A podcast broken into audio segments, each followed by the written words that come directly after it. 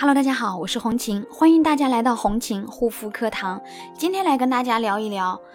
面部长了很多的小点点，然后呢，既像闭口又像逆光疹。那么这两个皮肤问题看上去呢，长得比较相似。我们怎么样去区分呢？今天来跟大家聊一下闭口粉刺和逆光疹的一个区别。首先说一下这个闭口粉刺，闭口粉刺它分有黑头粉刺和白头粉刺。无论是黑头还是白头，闭口它是有闭口的，闭口顶顶上面，它那里面的话会有角栓，就是你挤的时候。它会有那种一颗颗的那种小颗粒，或者是一条条的那种很细小的一个白色条状物。尤其是当你的一个皮脂腺分泌很旺盛的时候，它还有可能会变大，甚至会有可能发展成为痘痘。闭口形成的一个原因有很多，它会高发于我们肌肤的一个皮脂腺分泌。比较旺盛的地方，油脂分泌旺盛，过多的一个油脂堆积，引起我们的一个毛囊堵塞。毛囊堵塞的时候呢，就容易形成这种闭口，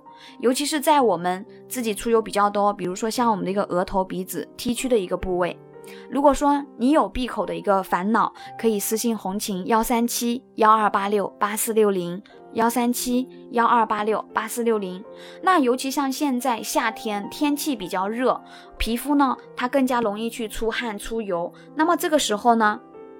你的一个皮肤它油脂分泌会更加的旺盛，更加容易形成闭口，或者平时卸妆不当的时候就很容易形成闭口。好了，今天的分享就到这里，感谢大家的收听，我们下一期再见，下一期咱们再讲关于逆光疹。